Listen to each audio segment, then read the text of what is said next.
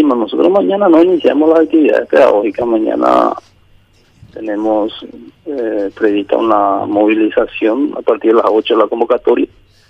La marcha está prevista para las 10 de la mañana y a nivel país. Tenemos 20 puntos de concentración en la capital.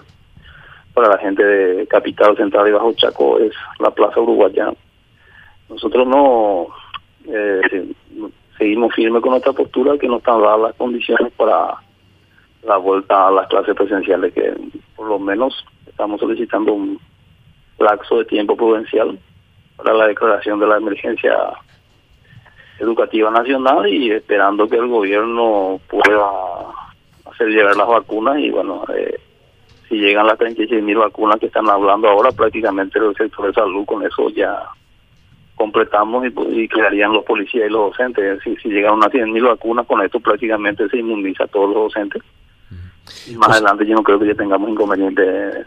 Los menores tengo entendido que no van a ser vacunados, entonces prácticamente la población en sí ya no habría inconveniente en desarrollar las clases presenciales, al menos en las instituciones que estén en, condiciones. Ahora, Silvio, eh, por lo que entiendo, ¿no van a regresar a, a las aulas hasta ser vacunados?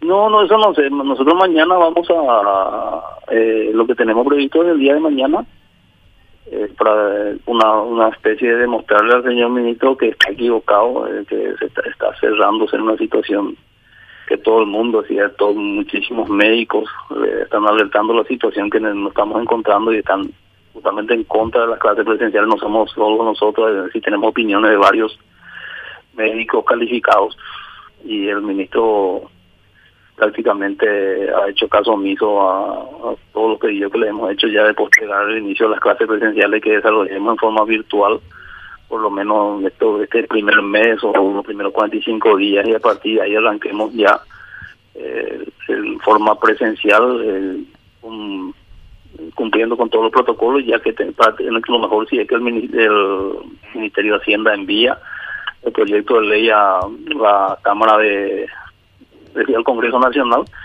y si se le da la celeridad correspondiente, ya tendríamos los fondos eh, en mano, o si el Ministerio ya tendría, y ya se podría eh, cumplir con todo el tema del protocolo, también equipar rápidamente las instituciones educativas y se podría iniciar en un porcentaje muy importante las clases presenciales. Va a ser otra cosa desde nuestro punto de vista, pero así con las amenazas, eh, forzándole al docente, no sé qué, qué, buen resultado tenga, ¿verdad? Porque también la parte anímica del docente influye mucho en el momento de desarrollar las clases, ¿no? eh, ahora, eh, ¿la concentración es mañana a qué hora en la Plaza Uruguaya, Silvio?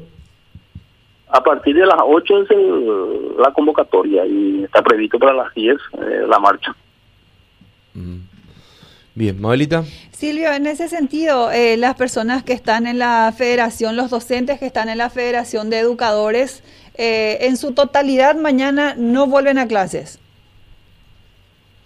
Y yo no te puedo decir el, el, eh, la, si la participación de a un, una movilización, una marcha es voluntaria, voluntaria es libre. Si, la no participación nadie le, no le podemos obligar, Como tampoco nadie te puede prohibir, ¿verdad?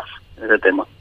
Nosotros estamos eh, con la gente de la UNE, Unión Nacional de Educadores, y los gremios aglutinamos al 85% del sector docente.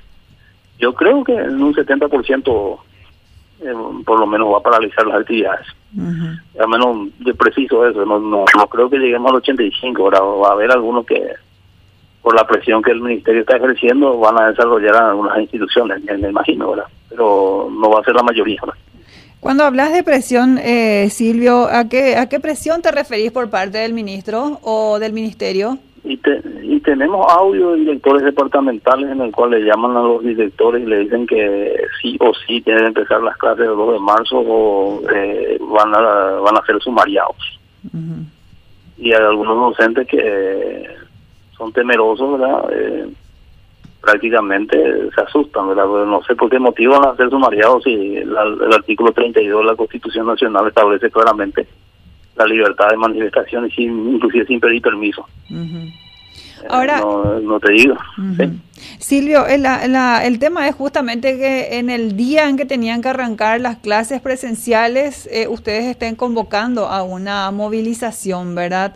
En ese sentido, el ministro eh, les convocó, charló con ustedes, eh, cómo recibió ese pedido que hacen ustedes que se declare emergencia educativa. ¿Avanzaron en algo con el ministro Peta? Él envió eso al, al Ejecutivo y eh, también envió al Ministerio de Hacienda, ¿verdad? Pero no tengo conocimiento que Hacienda haya enviado eso al Parlamento. Eso ya fue hace una semana. Si existiese un poquito de preocupación o predisposición para que salga rápido esta ley de emergencia, yo tendría que estar en el Parlamento para que en esta primera sesión ya tenga mesa de entrada y ya se pueda eh, estudiar. Es decir, ya se puede enviar a las comisiones y en la otra sesión ya se puede estudiar. Más tarde, el 9 de marzo, pues ya tendríamos que tener la primera sanción y antes de la primera quincena de... es decir, para más tardar el 15, 20 de marzo tendría que estar aprobada esta ley si existe predisposición de parte del gobierno nacional y de los legisladores.